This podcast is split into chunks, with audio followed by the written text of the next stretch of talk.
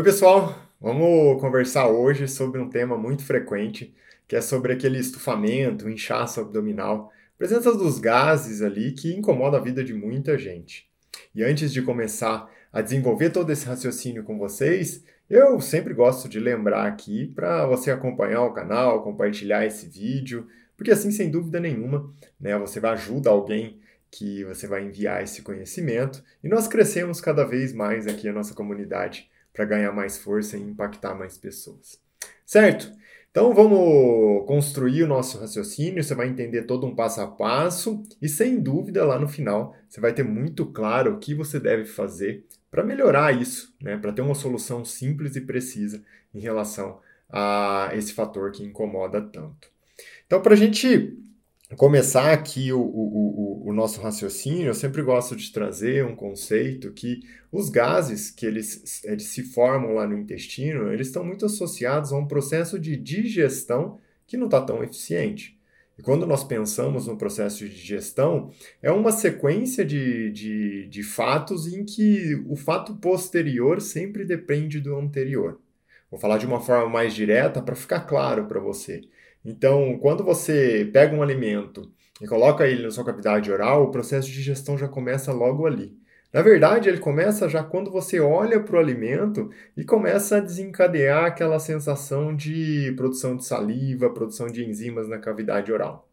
Por que, que isso é importante?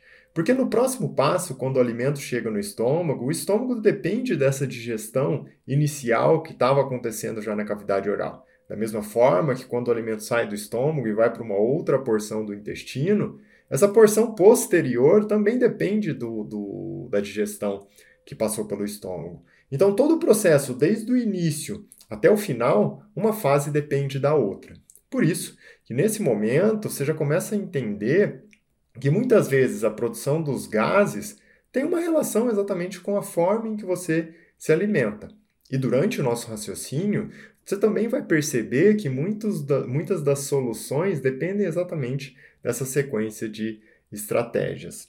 Então, olha só que, que marcante que é esse fator, né? Muitas vezes as pessoas consomem um alimento e esse alimento não passa por uma fase de gestão muito precisa, né, específica, devido à característica do alimento. Então, quando as pessoas consomem alimentos mais densos, como as proteínas em geral, né, mas ela não tem uma boa capacidade de produção de enzimas e de ácido clorídrico ali no estômago, na prática, isso seria assim: vamos pegar uma proteína densa como a carne vermelha, a pessoa consome a carne vermelha, mas não consegue ativar as enzimas, produzir ácido clorídrico da maneira adequada lá no estômago e não consegue, consequentemente, digerir essa proteína mais densa.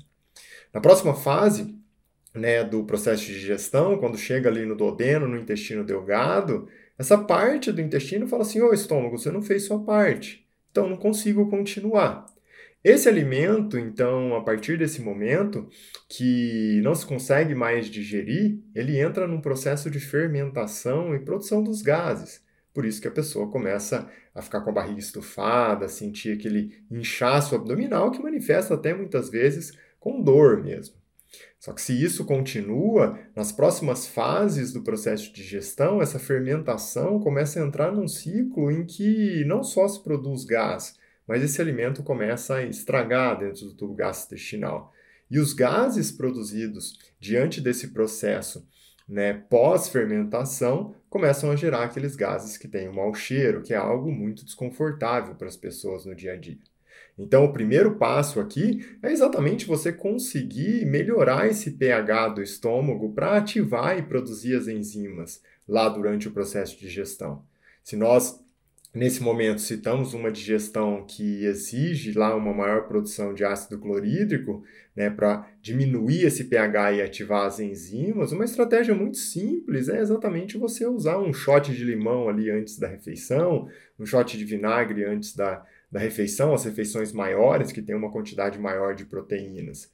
Isso, sem dúvida, vai ajudar esse processo de digestão e o intestino passa a não ter mais aquela sobrecarga e, por isso, o alimento né, passa por todas as fases né, de exposição às enzimas e tudo isso de produção agora dos gases pela fermentação não acontece mais.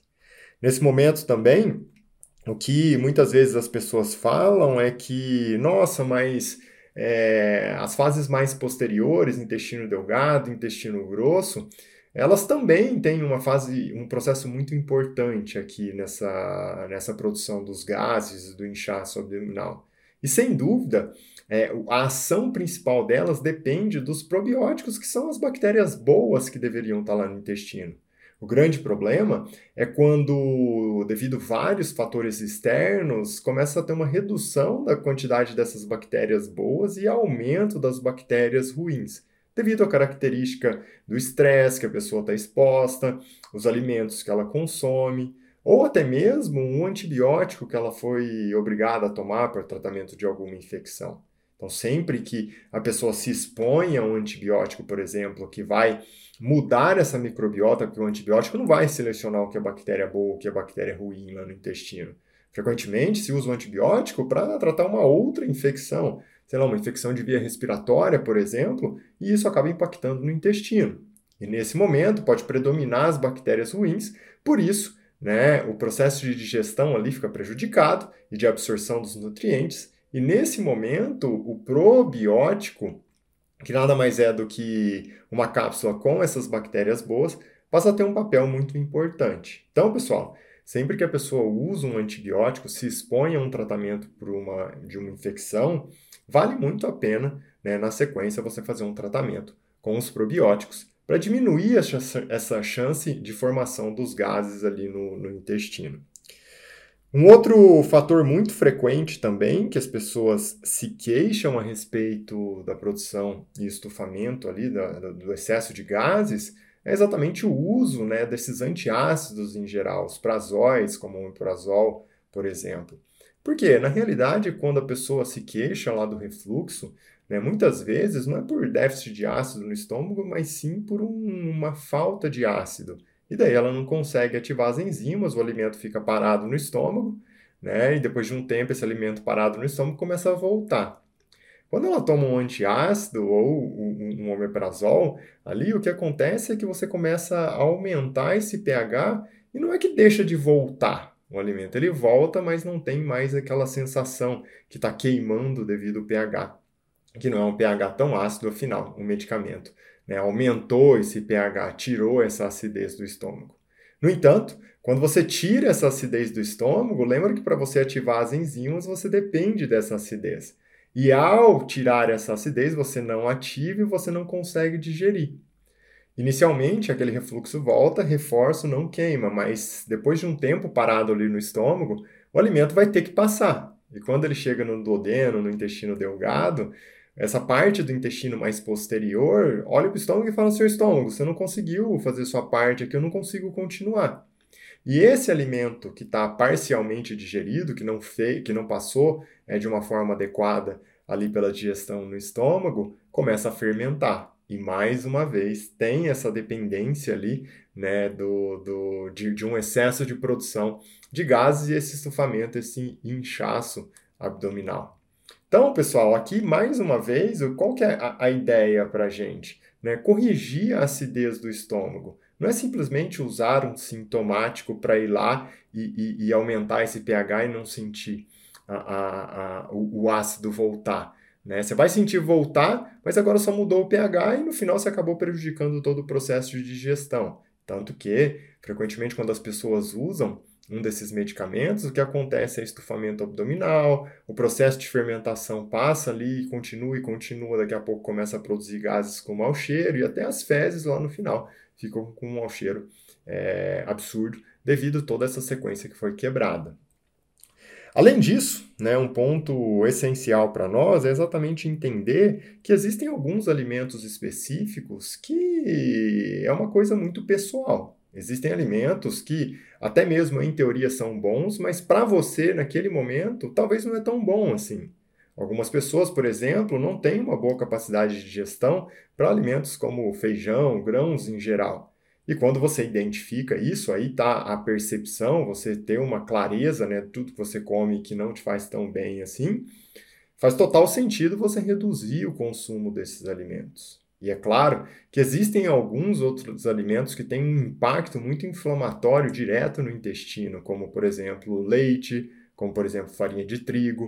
Esses alimentos por si só já conseguem gerar ali um impacto em toda a sequência do processo de digestão e repercute né, com uma fermentação e toda aquela produção de gases, como eu acabei de citar. Nesse sentido, vale muito a pena você evitar esses alimentos para realmente tratar a causa, né, resolver o problema. De fato, algumas pessoas também acabam tendo uma exposição né, é, por N fatores diferentes, então por uma alimentação muito pautada em processados, por falta de alimentos naturais, que são as fontes aí dos, dos prebióticos que nós falamos. Quando você come um alimento de qualidade, quando você come um alimento natural, ele é um pré-biótico, ele é comida para aquelas bactérias boas. Por outro lado, quando você come processado, como você come refinado, quando você come açúcar, é comida para as bactérias ruins.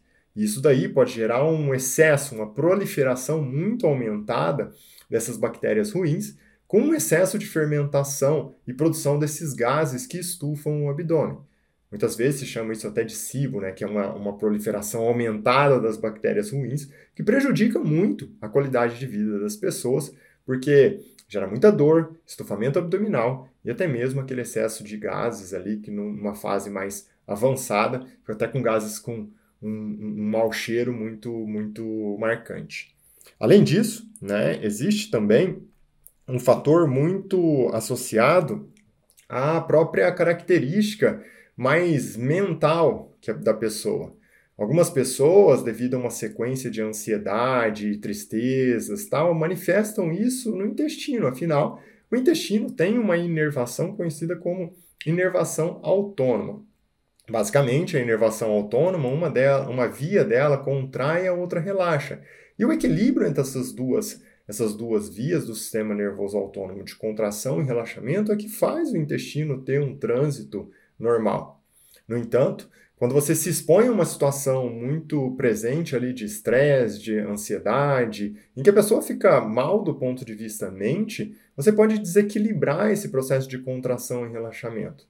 Muitas vezes, né, as pessoas conhecem aí isso como síndrome do intestino irritável.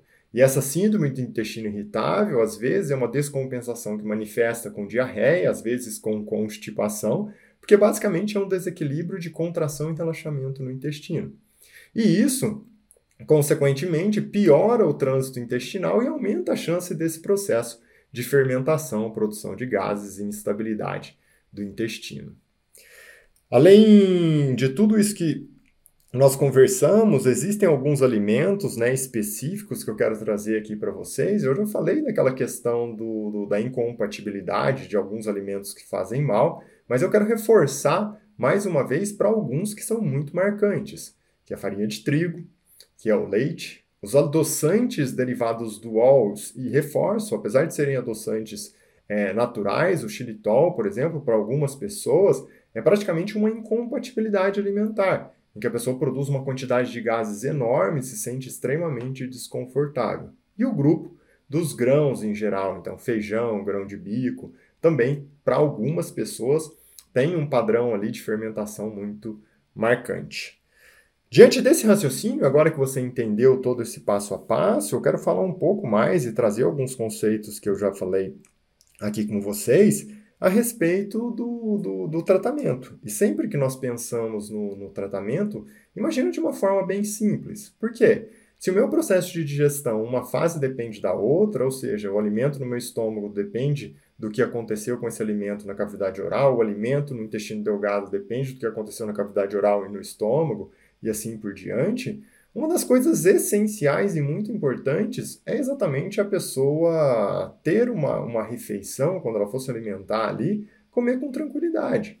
Afinal, quando você come com tranquilidade, o que acontece no, no seu tubo gastrointestinal é que o seu corpo tem tempo para produzir as enzimas, para é, é, atuar no pH do tubo gastrointestinal em cada uma das fases, e isso facilita o processo de digestão e, na realidade, coloca o processo de digestão para acontecer de uma maneira equilibrada. E esse é o principal foco. Às vezes as pessoas vão se alimentar, nossa, não consegue nem sentar, come, come ali em qualquer lugar, tal, com pressa, e isso acaba por si só atrapalhando todo o processo. Além disso, né, vale muito você dar uma atenção para a qualidade dos alimentos. O que você come no dia a dia? Se você tem uma alimentação pautada em alimentos processados, industrializados, refinados, cheio de açúcar refinado, repleto de farinha de trigo, repleto de, de leite, tudo isso é muito inflamatório. Tudo isso, né, por si só, a característica do, do, do, dos alimentos processados já tem um, um, um passo a passo ali para lesar o intestino. E além disso, alguns desses alimentos, como os processados, o açúcar refinado, funcionam como alimento para aquelas bactérias ruins crescerem e as bactérias é, boas morrerem lá no intestino. Nesse passo a passo, só o fato de você mudar a característica da sua alimentação, ou seja, trocar esses alimentos para um alimento natural, reforço e relembro você. Quando você come comida natural, agora você muda o processo, porque esse alimento que você acabou de comer, né, uma comida de qualidade, então legumes em geral, uma proteína de qualidade, gorduras boas, isso funciona como alimento, como prebiótico, né, que a gente fala, para as bactérias boas, que são os probióticos que constituem o seu intestino e fazem um processo de digestão totalmente estável. Só com esse passo a passo, com um raciocínio muito simples, você consegue já ter um resultado muito marcante do ponto de vista de digestão. Além disso, né, eu gosto de trazer aqui alguns outros fatores, porque assim, existem alguns alimentos que otimizam esse processo e vão te ajudar bastante. Como, por exemplo, o uso ali de um shot de limão, um shot de vinagre de maçã, antes de uma das refeições maiores, como almoço e jantar. Afinal, eles funcionam como um ativador das enzimas, já uma vez que eles, eles melhoram o pH, deixam o pH do estômago um pouco mais baixo, que é mais aqui, o, claro do que nunca, o pH que você precisa para ativar as enzimas e ter uma boa digestão. O grande problema, que é mais frequente nas pessoas, é um pH que está alto né, no estômago, enquanto deveria estar tá muito baixo. Não é, não é, não é, é excesso de ácido, é falta de ácido. Por isso, nós usamos aí o ácido do limão e do vinagre de maçã para ajudar nesse processo de digestão. Outra coisa, quando você consome alimentos né, fermentados, por exemplo, então existe o natô, existe o tempê, todos esses alimentos, eles oferecem probióticos para o intestino.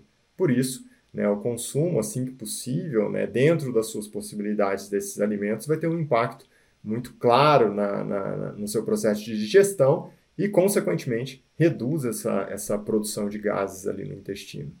Reforço mais uma vez, é, para você oferecer alimento para as bactérias boas, afinal agora você está consumindo através dos alimentos fermentados também essas bactérias boas, você precisa ter uma alimentação natural. Afinal, vegetais de qualidade, comida natural, é o que funciona como pré-biótico para todas essas bactérias boas e, consequentemente, uma boa saúde intestinal. Tá certo, pessoal? Pega todos esses conceitos, agora que você entendeu que o processo de digestão todo, uma, uma fase está conectada, está ligada à outra, e sem dúvida nenhuma, todo esse passo a passo você viu com, com mudanças simples, você consegue ter um grande impacto. Adiciona na sua vida, porque sem dúvida isso vai resolver muitos dos problemas associados à produção dos gases. Certo? Se cuida aí e a gente se vê em breve.